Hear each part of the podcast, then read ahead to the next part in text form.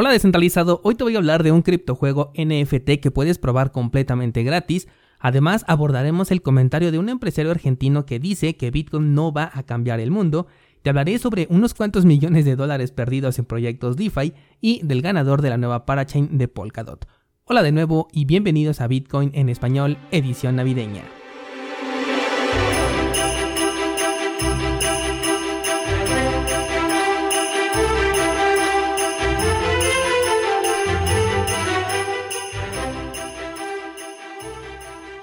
Ayer hicimos nuestra última sesión de Clubhouse del año y vaya que se puso muy interesante. Hace poco me comentaba un descentralizado que muchas veces nos salimos mucho del tema principal que se aborda en la charla. Pero creo que eso es parte de que generemos una plática sin un guion preestablecido como lo tiene este podcast, por ejemplo, sino que todo salga natural y si una cosa nos lleva a otra, pues está padre, simplemente abordamos el tema porque es de lo que los descentralizados que están participando pues quieren eh, hablar en ese momento, ¿no? O al menos a mí me gusta porque pues vaya que estamos en este sector para ser libres y pues no nos vamos a dejar gobernar por un guion en nuestras charlas, ¿no lo crees así? Si no pudiste participar, voy a subir la versión grabada el domingo aquí en este mismo espacio. Seguro que vas a encontrar datos muy interesantes ya que estuvimos platicando de las innovaciones que nos gustaría ver dentro del sector cripto, de esas necesidades que algunas veces hemos tenido y que decimos, ay, ¿cómo no hay algo así para que todo fuera más fácil en esta interacción con mis criptomonedas? Pero bueno, pasemos a las noticias aprovechando que el mercado está bastante tranquilo y quiero comentarte sobre Titan Arena, sobre todo porque me han preguntado mucho sobre este criptojuego, por lo que quiero avisarles que está listo para su descarga tanto en dispositivos de la manzana mordida como de Android e incluso computadora. Van a regalar tres personajes para que puedas iniciar la aventura. Me metí al marketplace solamente por curiosidad y bueno, la verdad es que no me llevé ninguna sorpresa. Los costos son altísimos para poder entrar, pero pues tener la oportunidad de probar el juego gratis e incluso ganar recompensas creo que vale la pena. Sirve que vas observando cómo se desenvuelve el juego porque normalmente una vez que salen es cuando comienzan los fallos y bueno, pues de ahí se empiezan a ir para abajo.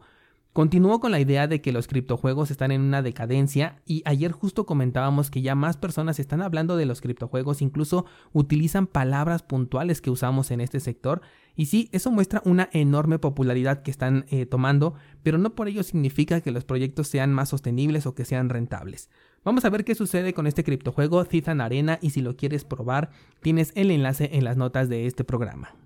Cambiamos de tema y te quiero compartir el comentario que hace un empresario argentino llamado Martin Barsavsky, espero haberlo pronunciado bien, quien dice que las criptomonedas no van a cambiar el mundo.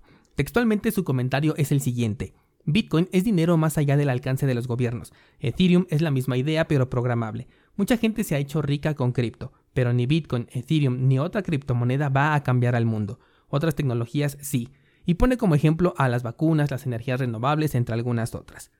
Me gustaría conocer tu opinión al respecto descentralizado si tú consideras que las criptomonedas van a cambiar al mundo y de qué manera. Incluso ojalá me puedas compartir tu opinión antes de escuchar la mía. Personalmente pienso que este comentario es muy como del 2015, donde todavía había mucha incertidumbre alrededor de Bitcoin y el entorno. Y es que para mí, Bitcoin ya cambió el mundo y lo hizo desde su nacimiento, solo que muy pocas personas se enteraron, pues fue una aportación que no tiene marketing de por medio. Y es que Martin hace la comparación con el iPhone, un producto que tiene casi la misma edad de Bitcoin y cuyo impacto es mucho mayor en palabras de este empresario. Pero es que Apple es marketing en su estado más puro y efectivo, y además no es un producto que esté en contra de las corrientes, ¿Cuánto pudo cambiar al mundo, por ejemplo, la moneda global de Facebook? Pero ¿qué pasó? Que la prohibieron de inmediato. No podemos comparar los cambios que ofrece un dispositivo móvil contra un atentado en contra del sistema económico que de haberse hecho marketing cuando nació Bitcoin, créeme que hoy en día no estaríamos hablando de esto. Bitcoin cambió al mundo al darnos el conocimiento de que somos capaces de crear nuestras propias economías, de que no necesitamos de aquellos que se autoeligieron para emitir y controlar el dinero y que lo han hecho con pésimos resultados nos ha entregado el poder de estar en desacuerdo con el Estado y dejar de utilizar su moneda. Que decidamos hacerlo o no, eso ya es otra historia. Sobre todo porque ahorita estamos compartiendo la tierra con personas que crecieron sin tecnología, personas que crecimos junto con la tecnología y al mismo tiempo personas que nacieron cuando ya existía esta tecnología. Entonces ponernos de acuerdo pues resulta bastante complicado. Incluso entre nuestra propia generación, eh, la que ha crecido lado a lado con las computadoras, es difícil llegar todavía a un acuerdo con respecto a las criptomonedas. Pero en un futuro en donde todo esté tan digitalizado, yo creo que el pagar con una criptomoneda que el establecimiento simplemente te acepta será de lo más normal. Y no vamos lejos, ayer les compartía en Clubhouse el caso de un descentralizado argentino que por temas de restricción PayPal no le permitía hacer una transacción, pero tampoco quería utilizar sus satoshis porque pues son Bitcoin y los quiere holdear y es completamente comprensible. Entonces me sugiere utilizar SLP, la moneda de Axie Infinity. Y yo así de claro, con gusto, o sea, tenemos para elegir entre más de 10.000 opciones para cobrar por nuestros productos o servicios y simplemente si no nos gusta la moneda que nos están enviando, la cambiamos y punto, tenemos la que nosotros queremos y la podemos cambiar de una manera súper sencilla desde nuestra computadora. Cuando nos enfrentamos a barreras como las de las restricciones en diferentes países, las criptomonedas salen a flote.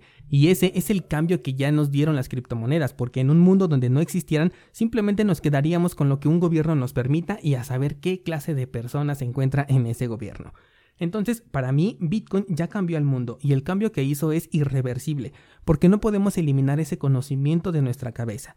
Y digo Bitcoin porque todo lo que ha conseguido Ethereum, Axie y demás proyectos que de verdad sí aportaron algo han nacido y le han depositado confianza gracias a la existencia primero de Bitcoin. Descentralizado, no olvides pasar a dejarme tu opinión sobre esto porque considero que vamos a formar un muy buen debate. De hecho, esto también hasta pudo haber sido un tema para, para Clubhouse. Antes de seguirte, recuerdo que tenemos en línea nuestro pool de Cardano llamado 7pool, en donde puedes participar delegando tus tokens ADA para obtener recompensas. Tienes más información en las notas del programa. Y por cierto, ayer eh, Cardano tuvo una muy buena subida, subió un 13% si no me equivoco. Y esto creo que tiene que ver con la nota que te compartí sobre la testnet de SundaySwap, que será uno de los primeros exchanges descentralizados. Todavía no sabemos si va a ser el que dé el banderazo a todas las dApps en Cardano, pero es uno de los que tiene mayores oportunidades. Vamos con otro tema y tenemos dos nuevos proyectos DeFi que se unen a las filas del dinero robado por vulnerabilidades en sus contratos inteligentes. Te estoy hablando de BadgerDAO y MonoX, los cuales en conjunto perdieron más de 150 millones de dólares, dinero que los inversionistas, las personas como tú y como yo tenían ahí dentro. Lo curioso es que en el Discord del proyecto Badger se hizo mención a la vulnerabilidad que fue explotada, pero parece que los desarrolladores simplemente la ignoraron. Y bueno, pues aquí están los resultados. En Twitter publicaron lo siguiente después de que ya ocurrió este hackeo. Hace unos días alguien en el Discord de Badger señaló la vulnerabilidad de la interfaz del usuario de Badger. Lamentablemente el equipo la ignoró. Si tus usuarios dicen que se les pide que hagan cosas en tu plataforma que parecen extrañas, por favor, tómalo en serio. Una lección sin duda para los desarrolladores y todavía más evidencia del por qué, por más atractivas que parezcan las DeFi, yo prefiero mantenerme al margen y tener el control de mi dinero. Por último, déjame comentarte que el proyecto de Astar Network ha sido el tercer ganador de un espacio en las parachains de Polkadot después de los ganadores Akala Network y Moonbeam que fueron el 1 y el 2. Eh, este proyecto tiene la premisa que ahorita está mucho de moda, que es conectar múltiples blockchains de capa 1 con la red de Polkadot, algo que realmente sí nos hace falta. No el que se conecten con Polkadot, sino el tener un espacio donde podamos realizar intercambios entre diferentes cadenas y no solamente con tokens de una misma. De hecho, es otro de los puntos que tocamos ayer en la charla de Clubhouse, donde por cierto DeFi 2.0 quedó muy bien posicionado y eso que yo no le tenía mucha confianza, pero creo que tiene potencial de acuerdo a lo que estábamos hablando el día de ayer.